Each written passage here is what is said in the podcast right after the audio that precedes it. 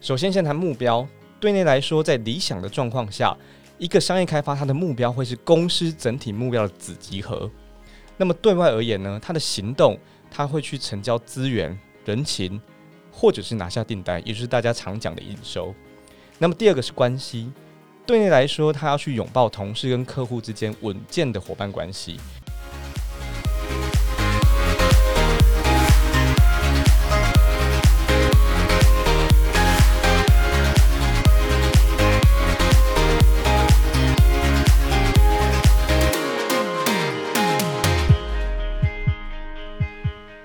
大家晚安，欢迎收听上班阿叔双声道。欢迎收听熊班阿杰的乡下的，我是主持人志军，智慧的智，雷霆万钧的军。我是主持人马克，马中吃兔的马，攻无扑克的克。我和马克会在每一集的节目当中啊，去切换主持跟主讲的角色，有机会可以彼此启发，娱乐大家，也从各位留言当中来做一起交流。好的，终于来到 EP 三啦，今天谈的主题，BD 到底等不等于 Sales？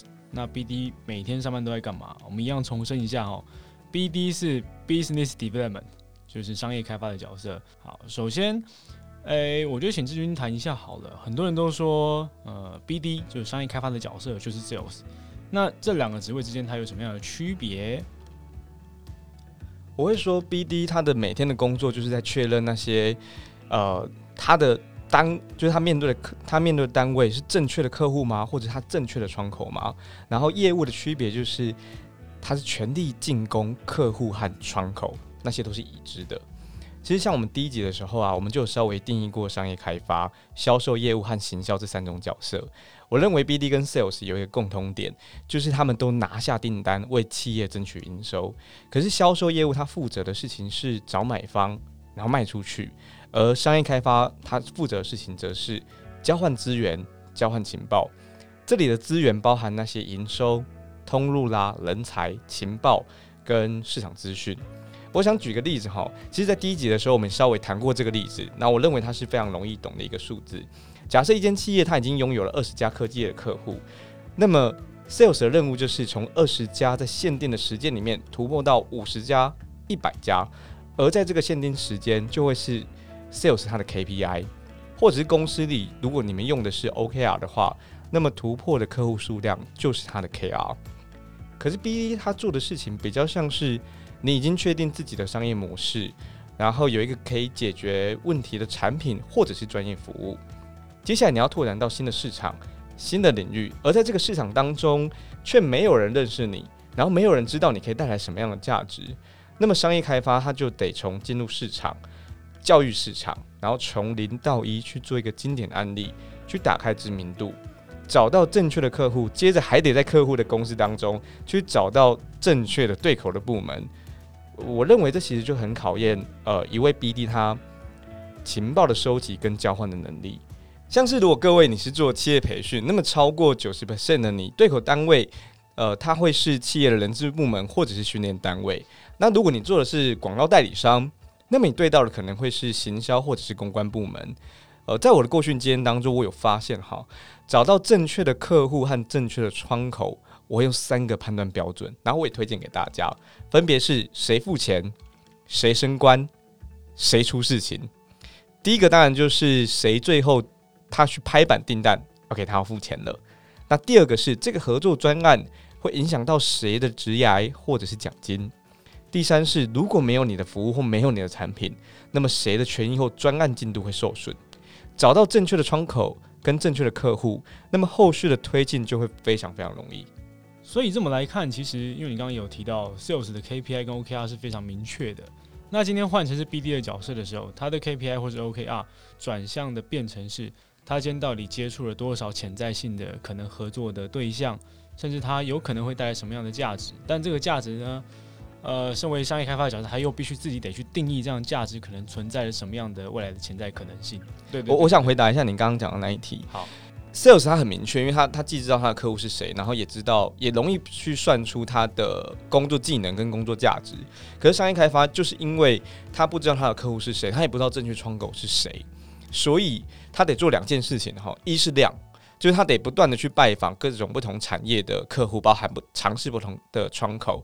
然后第二个是他得从这些量当中去带回呃非常具体，就对方到底说了什么。然后对方的需求是什么？为什么不是这个部门做决定？为什么不是这间企业买你的单？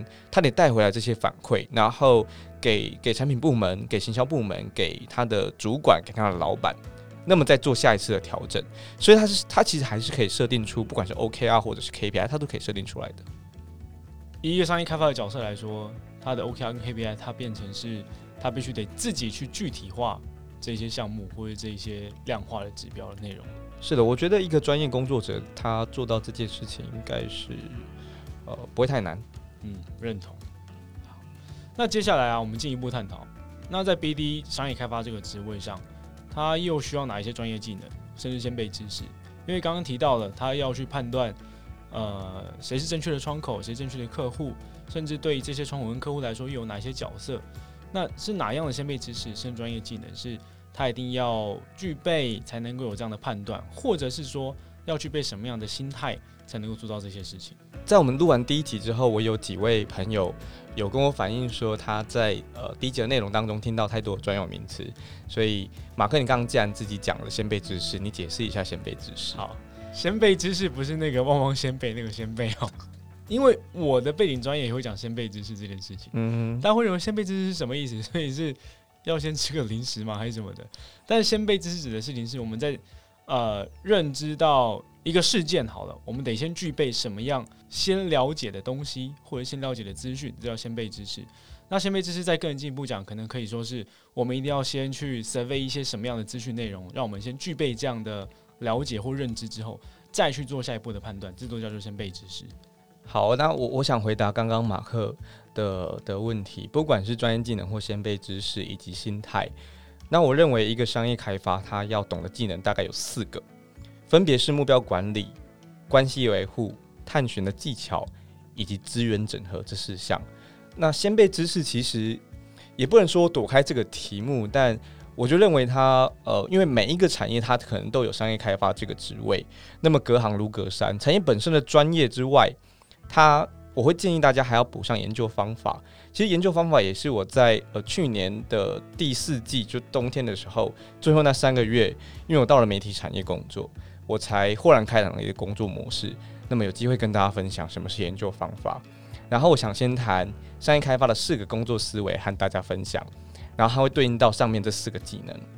商业开发的工作思维分成四项，分别是目标、关系、情报跟资源。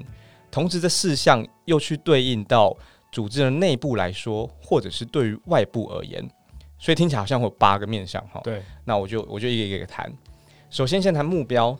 对内来说，在理想的状况下，一个商业开发它的目标会是公司整体目标的子集合。那么对外而言呢，它的行动，它会去成交资源、人情，或者是拿下订单，也就是大家常讲的营收。那么第二个是关系。对内来说，他要去拥抱同事跟客户之间稳健的伙伴关系，因为不管是呃对内的跨部门的整合，或对外的持续的沟通。那么对外而言呢，一位商业开发他必须极尽所能的成为企业对外代表的形象。这里我自己要先承认哈，呃，我自己对内的关系的经营始终是我的弱项。所以，如果如果听众们就是你有很擅长对内的关系的经营跟维护，你有言跟我分享你的做法跟你的例子，我自己也很想知道。但你可以具体讲一下为什么你认为是你的弱项吗？呃，因为因为我是目标导向的人，所以我在对外关系经营的时候，我想要抢得订单，我想要切入新的市场，我想要了解客户他的需求，对，包含营收跟建立关系，或者是拿到甚至交换资源，资源刚好在待会会谈到，那么。我这么目标导向的情况下，就会处于一个，呃，我在对内沟通的时候，你可不可以不要跟我讲你昨天熬夜？就是我不是很在乎你昨天熬夜还是没有熬夜。你可不可以不要跟我讲你等一下要去跟你的伴侣聚餐，然后你现在没有时间帮我赶工这件事情？嗯，对我来说并不重要。可是，可是显然那那那对他来讲很重要，那是他的排要题最高的那一项。所以对内的关系经营，我始终相对的呃弱一些。好，那。看来大家应该都知道具体的为什么最近会说自己的对内关系经营，呃，是他的弱项啊。所以大家真的如果呃有自己的例子或者有你自己的做法的话，给他一些建议吧。那接下来我要谈到第三个是情报。呃，对你来说，我认为他要保持不间断的，而且是第一时间不经过修饰的情报交换。我在前一份工作当中就曾经有一个群组，他他只用来交换每一天我们的竞争对手、潜在客户他发生的新闻啦、事件啦、公关活动等等，在这个群组里面就做这些讯息的交换。所以，我他他其实根本就是一个实体的 Google 关键字订阅。那么情报对外而言，他是在做情报收集。呃，让每一次的接触，他都有所探寻和斩获，就像是你不知道潜在客户的正确窗口，那你总要透过每一次的接触去找到那些蛛丝马迹。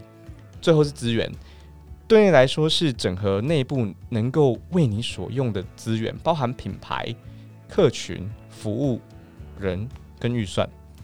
对外而言，交换外部的情报、时间、产品、人和预算，这些同样能够为你所用。所以从目标关系、情报资源，它对应的正好就是目标管理、关系维护、探寻技巧跟资源整合。Thank you.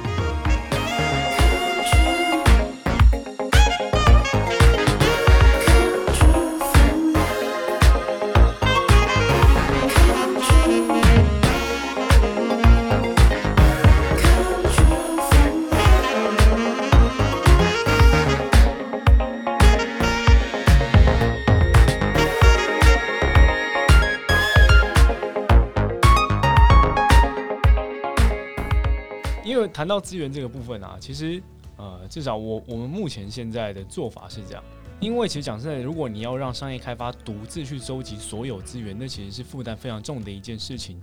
甚至以商业开发这个角色，呃，它本身或许它并并不具备这么跨领域的人脉也好，或知识也好，所以这个时候其实就真的很吃重于内部的沟通，或者是内部的情报收集这件事情。呃，至少在我现在的公司来说，是大家同时都在收集。所有竞争者的资讯，就跟你刚刚提到的这样的群组一样，每天都有更新，每天都有回报，甚至是呃，不只是一个很接近的竞争者，呃，在相对外圈一点的竞争者，或者是潜在竞争者，这些资源都每天不断在这样的群组里面做交换。所以，对一个商业开发的角色来说，他就非常容易去理解，到底他现在该去接触什么样的产业，到底现在他面对的这一个呃窗口，甚至面对这一间呃组织企业。呃，有没有可能是潜在的竞争者？到底会不会在这样的会议当中去透露太多自己本身公司内部的消息？我觉得资源这件事情真的会需要呃公司内部所有人的协助，而不是单单只让商业开发这样的角色去承担这件事情。谢谢马克的补充，因为呃，所有情报对大家来说最基本就是我们要知道有一件事情发生了，再可能是心态。呃，前阵子有一位跟我共事的同事，他叫铁熊。铁兄离职了，然后他有他有跟我分享他的原因，他觉得在组织里面他学不到东西，可是我吓一跳啊，他怎么会学不到东西？所以我我接下来深刻反省，我反省的事情，呃，或甚或甚至是我反省我自己，为什么没有提前意识到铁熊他的学习，他其实是需要课表、期中考跟回家作业。嗯，我会这么说，或或者是我会用这么形容，是因为。其实超过百分之八十 percent 的工作者，他就是需要课表、期中考跟回家作业的。铁熊就是这样的人，他需要每一天的功课，你要告诉他今天要做什么作业，然后每一周跟每一个月你要你要追踪，然后三个月之后你要给他一个期中考，你这样才能够知道铁熊这段日子的成长轨迹跟进度。那像铁熊这样的同学，他就因为他没办法自我学习，所以他没有成就感，他也没有成长，他就可能因此而提出离职。这也是我观察到，在呃九零年代或者是零零后这些工作者们，他们最常提出来离职的关键原因。所以再来就谈谈你呃成就感。其实成就感，我我始终认为它不等于你所完成的成就。成就感它就来自于完成任务的多寡轻重。那有你有没有被看见？白话文就叫做工作成果啦。其实我不知道我们听众有没有听过《九把刀》这个作者。他曾经在有一年的时候，他出他他那一年出了四本书，可是还是没有人知道九把刀是谁哦。其实这就是没有被看见。可是九把刀他却能够持续的努力跟创作，因为他只知道一件事情，他很清楚知道自己要什么做什么，然后他也懂得等待跟酝酿。成就本身它就不是呃一次可以到达，它不是一触可及的。更何况成就感。可是没有成就感，我觉得一部分来自于他就是像铁熊例子，他不知道怎么学习。像我们以前念书的时候啊，因为你有课表可以选择，你可以修课，你有期中考可以检验你学习的成果，那么你还有回家作业固定强迫，或者是帮助你去练习那些课程所学。可是，在只要你一踏入职场，这些完全都没有。呃，我觉得心态其实就一件事情，你必须为自己安排课表，然后自己给自己检验，然后回家开始自动自发的写，没有任何人指定给你的作业，你指定给自己的。那我觉得这就是商业开发它的日常生活。我觉得回到一个更具体的方向，就是身为商业开发的角色，你必须无时无刻，我指的无时无刻，真的是你在通勤的时候，你在呃放空划手机的时候，你都得去了解现在市场上发生什么事情，不论是靠近你的市场，还是跟你有点距离的市场，甚至是你未来想要去的那个市场，你都得不断了解这些资讯，而不是休息的时候就单纯就只是休息的。这样想，或许商业开发这个角色真的有蛮大的工作压力的哈。那好，我们再进一步哦，因为其实，在新创公司里面，我们都很常提到，应该说是都会设定一个商业开发的职位。那商业开发对新创公司来说，到底为什么那么重要？为什么每个新创公司都会有商业开发的角色？它又可以为这间新创公司或者新的产品项目带来什么样的价值？呃，我跟马克过去都待过新创公司，是我们待过同一间。那呃，我就想从价值先谈起，它就两个字：时间。其实商业开发它部分的工作，它会用来分担创办人或者是执行长他的时间，所以他先做到两件事情。第一，我前面刚刚有提过，在工作思维的第二项叫做关系。对外而言，你必须极尽所能的成为企业对外代表的形象，因为你其实不仅代表公司，还要让市场所有的人。想要找你们公司的时候，都认为，哎，找你就没有错了。所以商业开发要做的第二件事情，我觉得是从思考五层次的愿景层面去看待。呃，他必须知道他自己正在拓展的目标，其实也就是第五层愿景跟使命。那么，如果是新创公司的话，因为它在商业模式验证的过程当中，或者是它在进入一个新的市场的时候，它有可能遇到周转，或者是产品，呃。或者是产品专业服务需要部分的重新设计，那么其实商业开发它就需要具备高弹性、高抗压跟高认同，所以清楚前认同公司的愿景跟使命，不管产品或者是你的服务再怎么改变，啊，它其实都可以全力的配合去进攻市场。今天是创业公司或成长型的新创公司，这样的商业开发角色又该怎么做？呃，我其实昨天在写这一题的内容的时候啊，我又看到林先生他发的文章，文章标题就是一堂好的课程应该要道术兼具。那他文章内容里面就提到，他说大道理其实就是正确的废话。忙碌的现代工作者，他需要实践这些大道理的具体做法。我觉得我今天这一集啊，会提到很多次的林先生。我刚才觉得啊，其实像上一题 B D 的重要性跟价值，其实谈的很巴拉，因为。其实都是大道理，就是你知道，可是可是你做不来。然后果然这一题就问了怎么做。我还是想先切切分成两个面向，一个是心态，然后第二个是做法。因为呃，其实我都习惯先谈心态，毕竟心不顺，就自己的心魔没有过。然后其实再多做法，你你都用不来的。我记得在二零一六年的时候，有一次我跟林先生走在南京东路上，有一间我们当时呃很常去的星巴克，鬼屋星巴克，哎，对，我们都叫那一间叫鬼屋星巴克。呃，林先生跟我说，新动公司很小嘛，所以大家爱挂什么就挂什么职称。那么职称呃其实有两种意义。林先生说，一种是你想成为，另外一种是你可以胜任。所以认为一个商业开发，他的心态上，他要做商业开发的事。可是他要想执行长每天晚上睡不着，然后他是烦恼的。唯有有这样子的心态，后面的做法他才会顺。所以在做法上，呃，我觉得要有交付物的观念，并且懂得筛选客户。交付的意思就是每一次的行动之后，你要拿东西回来。举例来说，假设我们到鬼屋星巴克，我们付钱点了一杯冰山美式，那么店员给你的交付器就是那一杯咖啡。以常见的业务而言。每一次的销售在不同的阶段，它其实就有不同的交付物哦。它可能是已经盖章的合约，因为你拿得回来；它可能是已经完成汇款的证明，诶，这也很明确嘛，你拿得回来。其实这些都是交付物。那么接下来就会是筛选客户的标准。呃，同样的观念我们会不断的提到，就是以终为始。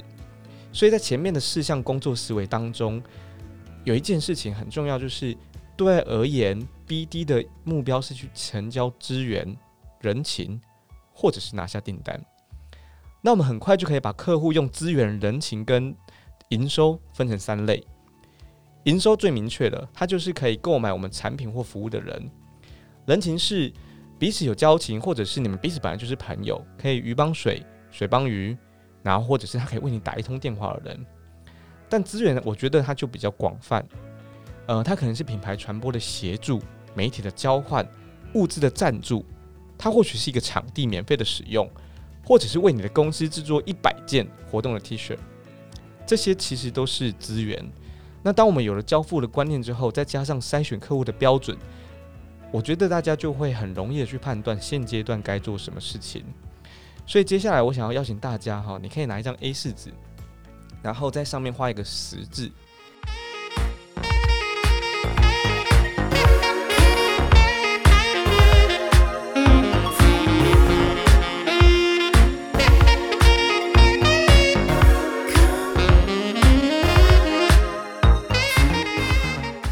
在 X 轴的右边，你写上营收；X 轴的左边，你写上资源；在 Y 轴的上面，你写上有形资产；在 Y 轴的下面，你写上无形的资源。那么这个这个十字，它就可以把你现在潜在客户的名单给穷尽。你可能你却按照四个象限把它填进去，然后做一次完整的盘点。所以基本上有这个四个象限，我就能够再针对现在我的公司或我的产品所需要的。哪一个象限是最需要的状态，我去判断我现在该先联系谁。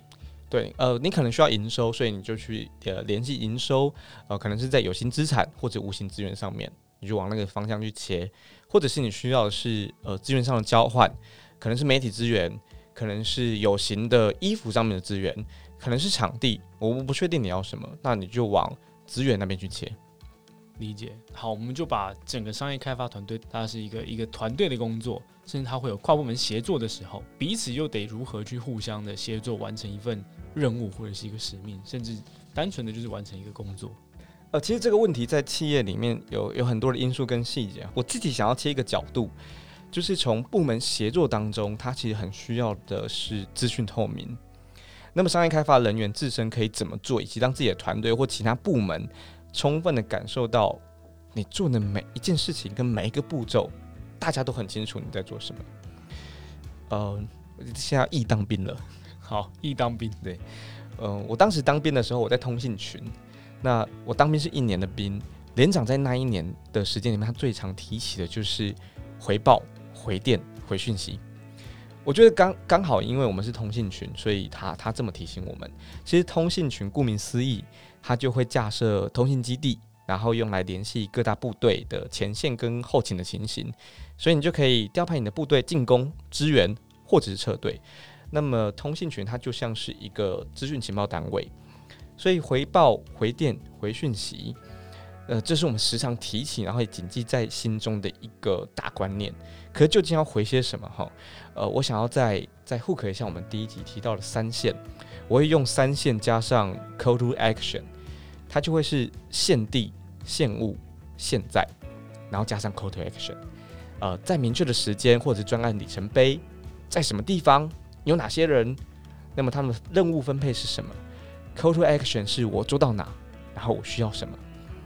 呃，举个例子，我之前拜访客户的时候啊，我就会在我的工作群组里面回报说，诶，今天两点到三点的时候，我和 Jenny。一起去拜访一个客户，他是日本电子器材公司。那么这间公司他与会的人有行销部的资深经理、公关副理跟行销主任。那么今天我们做的是初步拜访，然后一个特别的讯息哈，行销部是去年刚独立出来的部门，他们直接回报总经理，所以接下来的提案呢，我需要 Jenny 跟 Vicky 的协助，在下周一的时候提出一个新的方案。那这样子回报，大家就会知道目前的进度到哪，然后哪些人要 follow 啊？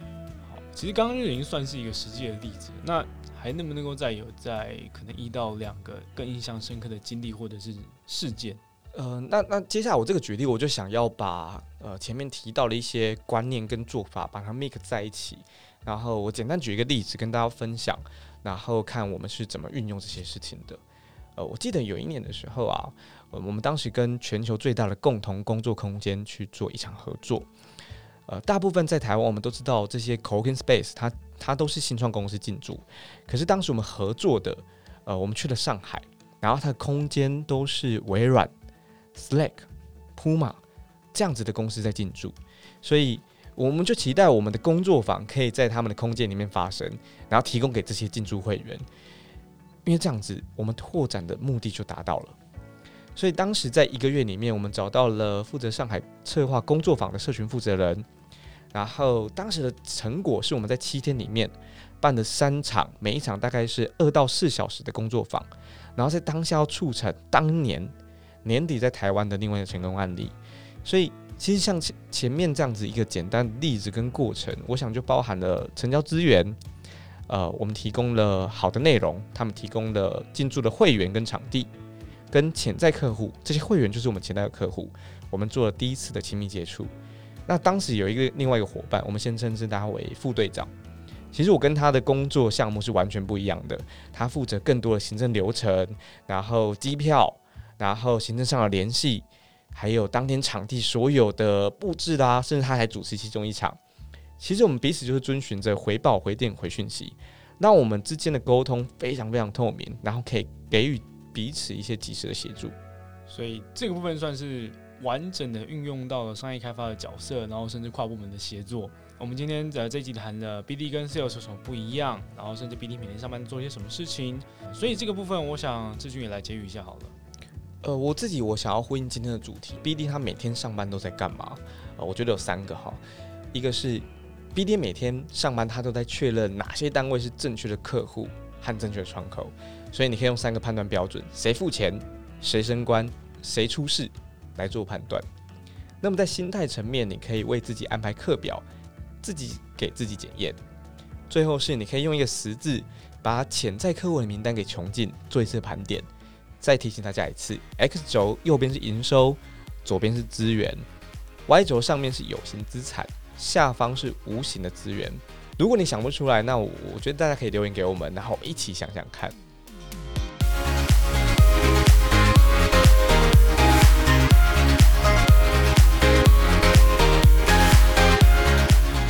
上班阿叔双声道，上班阿杰跟乡下都。我们是以商业开发、组织管理和上班大小事为主的 Podcast 频道，不谈大道理，只有亲身经历，一听就懂，同时带来崭新的观念和实践方法。人生要记住的事情太多，我邀请大家按下订阅，让手机来帮你记得我们有更新。谢谢各位。呃，如果你有更任何关于商业开发的问题，或者是你觉得我们可以调整的地方，在 First Story 或者 Apple Podcast 我们频道上班阿叔的双声道。底下留言给我们。